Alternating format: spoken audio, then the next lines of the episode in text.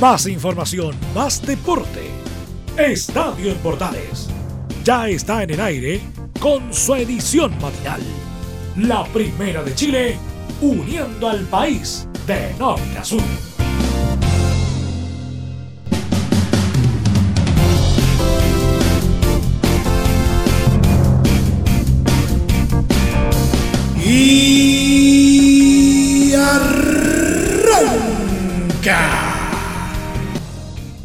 Señoras y señores, muy buenos días, bienvenidos una vez más. Finalmente, al menos en la primera B, la teleserie llegó a su fin porque Santiago Wanderers recibió la copa que lo acredita como campeón de primera B. Vamos a estar hablando de ello. También, por otra parte, la segunda división sigue protagonizando su propio culebrón. Porque la Corte de Apelaciones de Rancagua declaró admisible el recurso presentado por Colchagua, quienes alegan que no fueron considerados por el Consejo de Presidentes de Clubes de la NFB en el conflicto por los ascensos. Vamos a ir también con los detalles de todo esto. Mientras el fútbol tenga sus propios conflictos, nosotros los seguiremos informando. Comienza una nueva entrega de 30 minutos al más puro estilo de Estadio Portales. ¡Ale!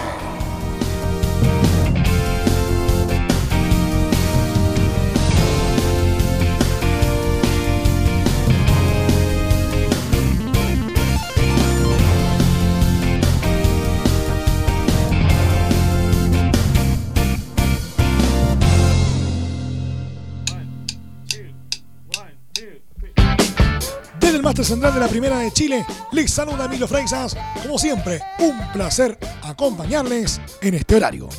Saludos a los amigos que nos escuchan a través de la señal de Radio Portales de Valparaíso porque con ellos comenzamos el programa del día de hoy. Este lunes, la ANFP hizo entrega a Santiago Wanderers del trofeo que lo acredita como campeón del torneo de la Primera B, con lo que consiguió el anhelado ascenso a la división de honor del fútbol chileno.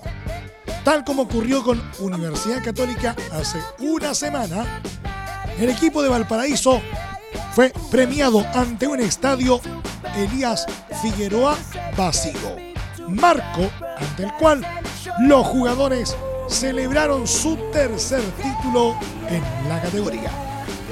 Santiago Wanderers fue declarado campeón el pasado viernes por el Consejo de Presidentes de la ANFP, luego que una semana antes decidieran dar por terminado el torneo sin ascensos.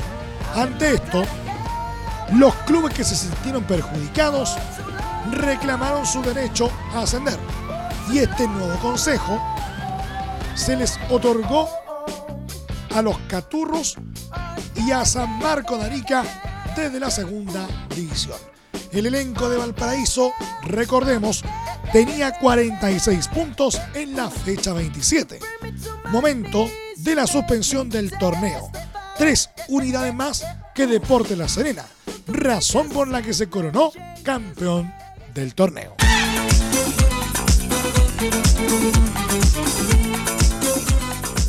Y si usted creía que esto terminaba acá, se equivoca la Corte de Apelaciones de Rancagua declaró admisible un recurso de protección presentado por Colchagua luego de que el Consejo de Presidentes de Clubes de la ANFP no los tomara en cuenta en la solución al conflicto por los ascensos.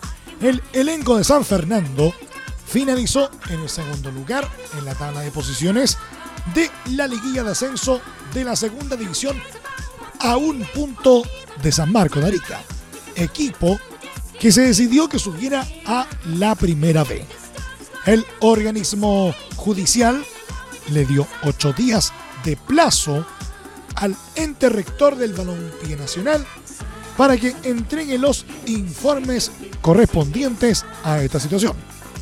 De acuerdo a lo publicado por la tercera, el texto de la Corte señala, pídase informe a la recurrida quien deberá evacuarlo dentro del plazo de ocho días y acompañar a su informe todos los antecedentes que obren en su poder y que digan relación con la presente acción cautelar. Especialmente copias autorizadas de las actas de la sesión o sesiones del Consejo de Presidentes de la ANFP realizadas con fecha 29 de noviembre del año en curso y detalle de las votaciones realizadas. Y seguimos en la segunda división porque este lunes Fernández Vial confirmó la continuidad del experimentado director técnico Jorge Garcés al mando del primer equipo, luego de un positivo rendimiento durante el último periodo de 2019 en la segunda división. Así lo informó el elenco del Almirante en un comunicado en el que detallan su staff técnico, el cual será el mismo que lo acompañó durante este año. Garcés fue bien evaluado por parte de la directiva, por lo que ya planifica su participación en la tercera categoría del fútbol chileno para esta temporada.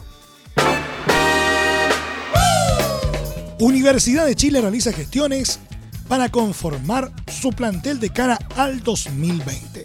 Y en esa línea sigue batallando para fichar al volante argentino Walter Montillo y al delantero chileno Felipe Mora. En el caso del jugador de Tigre, quien fue descartado por Azul Azul a fines de 2017 por sus constantes lesiones, ya existe un acercamiento entre la concesionaria y su representante para que esta semana pueda definirse su regreso a la U. En lo que se refiere a Felipe Mora, existió una propuesta a Pumas para recibirlo en préstamo por un año, pero la institución felina no ha enviado una respuesta porque esperan definir si es que quieren al jugador para la próxima temporada. Además, consideran que el ofrecimiento de la U por el préstamo es de un monto que no satisface completamente los deseos del club azteca. Y también se sumó el interés de un equipo de la Major League Soccer por el chileno. Por otro lado, en Azul Azul sondean dos nombres para reemplazar la inminente salida de Leonardo Fernández. El argentino Cristiano Ortiz que milita en Sporting Cristal, y del formado en River Plate, Tomás Andrade. El futbolista argentino Ricardo Noir rememoró el título que consiguió junto a Universidad Católica en el torneo de clausura 2016, que significó el primer bicampeonato del club, repasando sus mejores pasajes y refiriéndose también al actual plantel de la franja. Siempre lo recuerdo de la mejor forma, el título con la UC. No es fácil entrar en la historia grande de un club y tuve la suerte de estar en ese plantel y habiendo grandes jugadores. Fue un campeonato que merecimos porque anduvimos en un nivel muy alto. Ganamos los partidos que teníamos que ganar y por muchos goles, como en la cancha de Iquique que no perdía hace un montón de tiempo y nosotros le hicimos 6, dijo. Además, añadió que fue un campeonato hermoso y lo disfruté muchísimo. Y gracias a Dios estoy con contacto con la mayoría de los chicos y recordamos que teníamos un lindo plantel en esa época. Sobre el, el plantel actual de los Cruzados, también bicampeones, aseveró que vi al equipo en la Copa Libertadores. No tuvieron una copa como hubieran querido los chicos me imagino. Pero después, en el campeonato, marcaron una diferencia abismal. Lamentablemente tuvieron que levantar el título sin poder jugar los partidos que le faltaban, aunque era casi imposible que se le escapara porque ya llevaba una diferencia muy grande. He visto chicos como César Fuentes, que ha hecho goles importantes y me pone contento. Carlitos Lobos también, muchos chicos que por ahí estaban dando sus primeros pasos, ahora se afianzaron y lo hicieron de buena manera. Así que feliz por ellos, agregó. Finalmente, volvió a hablar sobre sus experiencias en aquel equipo de Mario Salas y señaló que siempre me quedan los más lindos recuerdos para la gente y para el país. Fue uno de los mejores lugares donde estuvimos con la familia. Muy cómodos, nos trataron muy bien y si hay un lugar que extrañamos en Santiago y Católica, pero bueno, por circunstancias de la vida no se dio que volviera, pero siempre recordando lo lindo que pasé ahí. El ex arquero y actual director de Blanco y Negro, Daniel Morón, comentó las posibilidades que tiene Colo Colo de fichar a Matías Fernández y aseguró que se deben analizar las condiciones que se vayan dando en las negociaciones. Matías es un chico encantador. Lo conozco desde los 14 años en Colo Colo. Es un chico que a todos nos ha maravillado con lo que hizo en el club. Después tuvo un paso por Europa, ahora está más cerca en la misma región y todos los clubes interesados en él tienen las mismas posibilidades, dijo. Ahora la pregunta sobre cuáles son las posibilidades de Colo Colo de tener a esos jugadores es para dos personas antes que nosotros. Una es Mario Salas y la otra es Marcelo Espina apuntó. En la misma línea, el retirado guardaballas señaló que a nosotros como directores sin duda nos gustaría tener a todos. Es más, a mí me gustaría todavía poder estar jugando en Colo Colo, pero hay realidades. Muchas veces los clubes no tienen que cerrar la puerta, sí darles opciones, pero según las condiciones en las que los jugadores quieran volver a Colo Colo. Creo que ese es un tema que hay que conversarlo. Y si esas condiciones que exigen los jugadores son posibles para el club, bienvenidos sean, argumentó. Uno tiene que ser responsable. Si no, te dan los presupuestos para tener jugadores extraordinarios e importantes. No es porque uno quiera o no quiera. Siempre nos va a encantar el querer tener a los mejores jugadores. El problema es saber si con lo que tú tienes lo puedes tener, afirmo.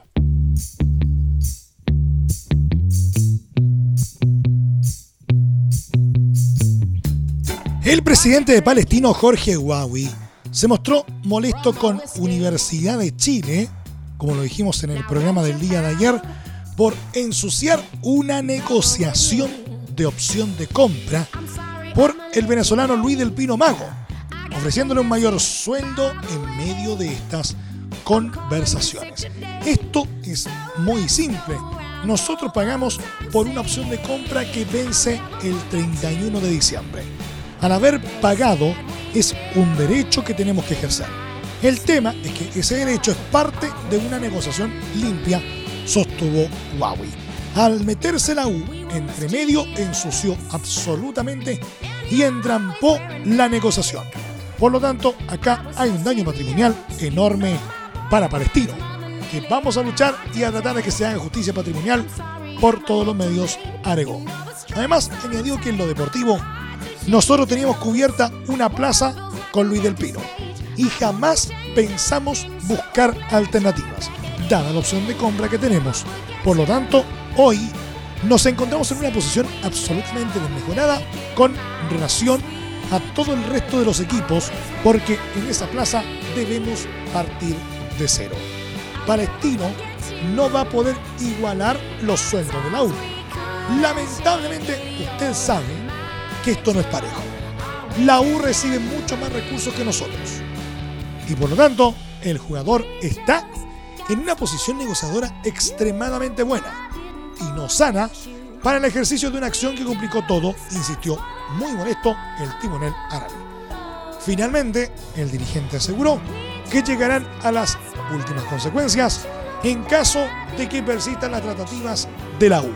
Tenemos un tribunal patrimonial que se encarga de velar por este tipo de circunstancias y otras parecidas en la cual los clubes podemos realizar las demandas pertinentes. Esperamos que esta situación de Luis del Pino se zanje por un lado u otro y obviamente si nos vemos perjudicados vamos a llevar estos al tribunal patrimonial.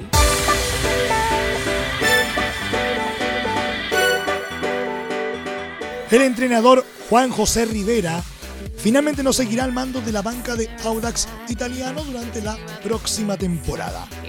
La semana pasada, el directivo del club le pidió al Coto cambiar a un miembro muy cercano del cuerpo técnico, lo que fue desechado por el estratega.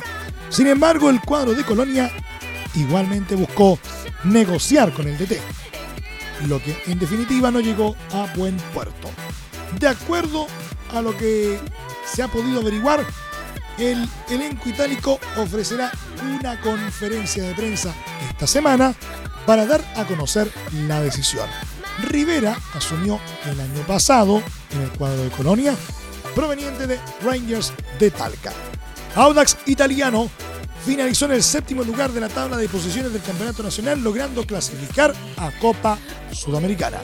Además, el cuadro de Colonia anunció en su sitio web que no seguirá en la institución el delantero venezolano Jesús Hernández, quien se encontraba a préstamo. ¿Quieres tener lo mejor y sin pagar de más? Las mejores series de televisión, los mejores eventos deportivos, equipo transportable, películas y series 24/7. Transforma tu TV a Smart TV. Llama al 973-718989. Twitter arroba panchops. ¿Necesitas promocionar tu marca o producto? Anunciar en la primera de Chile es rápido, fácil, con cobertura nacional y no cuesta tanto. Contáctanos al correo comercial arroba radioportales.cl. Tenemos una propuesta a tu medida, porque en la Portales te queremos escuchar. Entre Marco Grande y Marco Chico, media vuelta y vuelta completa. Escuchas Estadio en Portales en la Primera de Chile, uniendo al país de norte a sur. Nos vamos al ámbito internacional. Otro duro golpe para el West Ham de Manuel Pellegrini. Como locales cayeron por 3 a 1 ante el Arsenal por la fecha 16 y se complican en la parte baja de la Premier. Los Hammers tienen apenas 16 puntos, solo uno por sobre los puestos de descenso. Además, esta nueva derrota hace tambalear la continuidad de Pellegrini quien ya venía siendo duramente cuestionado y que lograba respirar solo por el triunfo ante el Chelsea hace un par de fechas. De hecho, la victoria anterior frente a los Blues había sido en la jornada 6, cuando vencieron 2-0 al United y peleaban en la parte alta. Con esta caída, el West Ham en los últimos 10 partidos suma apenas una victoria perdieron siete veces y empataron en dos. Lograron solo 5 puntos de los últimos 30. En el trámite del partido el primer tiempo no dejó mucho. Sin embargo, aún así, el West Ham se las arregló para irse en ventaja al descanso con gol a los 38 minutos de Angelo Ogbona. Pero en el complemento, el Arsenal despertó en nueve minutos sentenció al conjunto de Pellegrini con una ráfaga de buen fútbol. Gabriel Martinelli a los 60, Nicolás Pepe a los 66 y Pierre Aubameyang a los 69 marcaron para los Gunners. Los próximos días pueden pasar cosas, porque en Inglaterra ya se habla de una posible salida de Pellegrini, más ahora que cayeron con el Arsenal como local.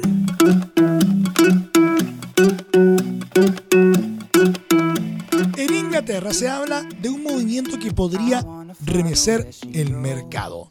Los megapropietarios del Paris Saint-Germain, Qatari Sports Investments, estarían interesados en el Leeds de Marcelo Bielsa. Los cataríes buscarían comprar al club inglés en 80 millones de libras, valor que aumentaría en 40 millones si es que el conjunto asciende a la Premier League, según acota el medio Mirror. QSI se está acercando a un acuerdo por un valor de alrededor de 10 millones de libras para asegurar una participación en el club de Yorkshire, que luego les permitiría completar la adquisición si son promovidos a la Premier, dice el propio Mirror. Además, el Daily Star dice que un regreso a la Premier podría ser que una fuerte inyección de efectivo impulse de nuevo al Leeds en la élite de Inglaterra. Nasser Al-Khelaifi, jefe de QSI, consideraría pagar la suma, ya que vería potencial en uno de los clubes más históricos de Inglaterra. Recordemos que el equipo que dirige Bielsa dejó la máxima categoría desde 2004 e incluso en su peor época llegó a caer al tercer nivel del fútbol inglés.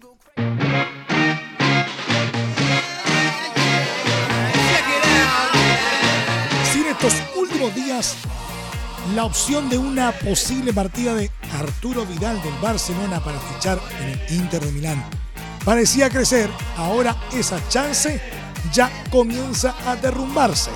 Es que primero fue el presidente del cuadro catalán, Josep María Bartomeu, el que cerró la puerta a una eventual salida del volante chileno. Al menos en enero próximo en el mercado invernal del fútbol europeo. Y ahora fue el técnico Ernesto Valverde el que se refirió a la situación del criollo.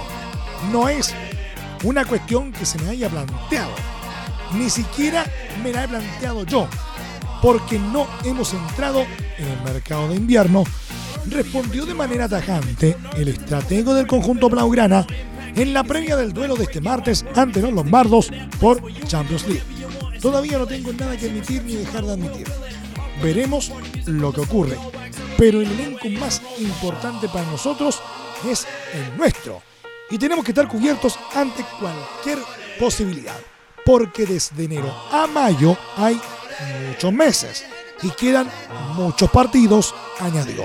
El Barcelona visitará hoy a las 17 horas al Inter de Milán por la última fecha de la fase grupal del certamen internacional.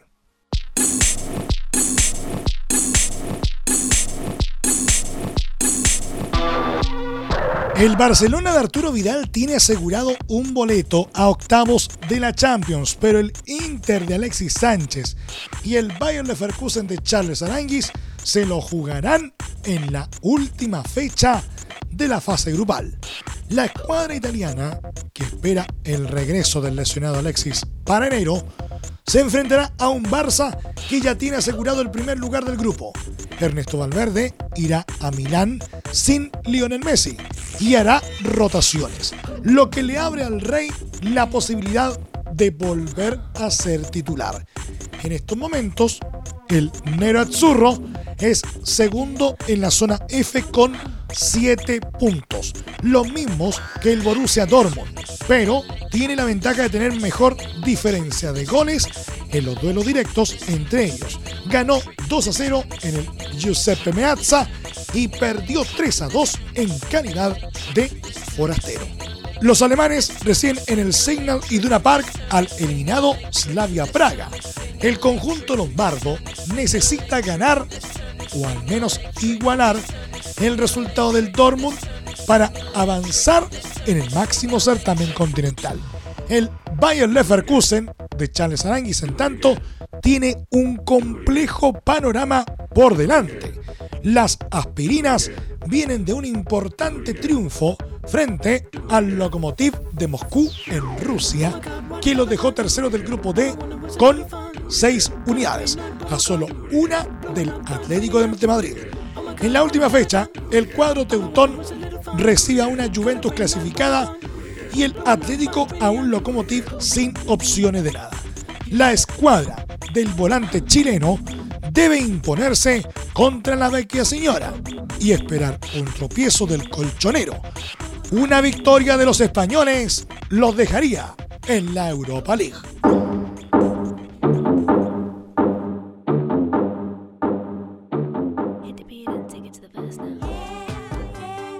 Y por último nos vamos al polideportivo que ya lo estábamos echando bastante de menos. La Agencia Mundial Antidopaje AMA excluyó este lunes a Rusia de las competiciones internacionales, incluido los Juegos Olímpicos y el Mundial de Qatar, durante un plazo de cuatro años debido a la manipulación de los datos del laboratorio de Moscú. La decisión del Comité Ejecutivo de la AMA, que deja al deporte ruso fuera de los Juegos de Tokio 2020 y los de invierno de Beijing 2022, fue unánime. Según informó desde Lausana la agencia antidopaje rusa Rusada a medios rusos, aunque también prohíbe a Rusia organizar eventos deportivos internacionales, deja abierta la posibilidad a que los deportistas rusos que demuestren que están limpios compitan bajo bandera neutral. Los deportistas rusos, si quieren participar en los Juegos Olímpicos o Paralímpicos o en cualquier otro evento mayor, deberán demostrar que no están implicados en los programas de dopaje descritos en los informes McLaren o que sus muestras no han sido falsificadas, detalló el portavoz de la institución James Fitzgerald. Eso sí, podrán competir en la Euro 2020, ya que son uno de los 12 anfitriones del torneo. De todas formas, Rusia todavía puede apelar a esta dura sanción. Tiene 21 días para hacerlo, pero de no ser efectiva, se quedarían sin competir en casi todos los eventos más importantes del mundo durante cuatro años.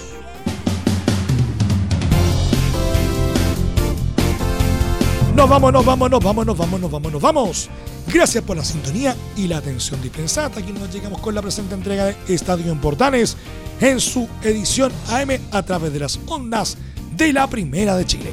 Les acompañó Emilio Freixas. Muchas gracias por la sintonía y la atención dispensada a quienes nos sintonizaron a través del 1180M, a través de nuestros medios asociados y también a través de radiosport.cl, la deportiva de Chile.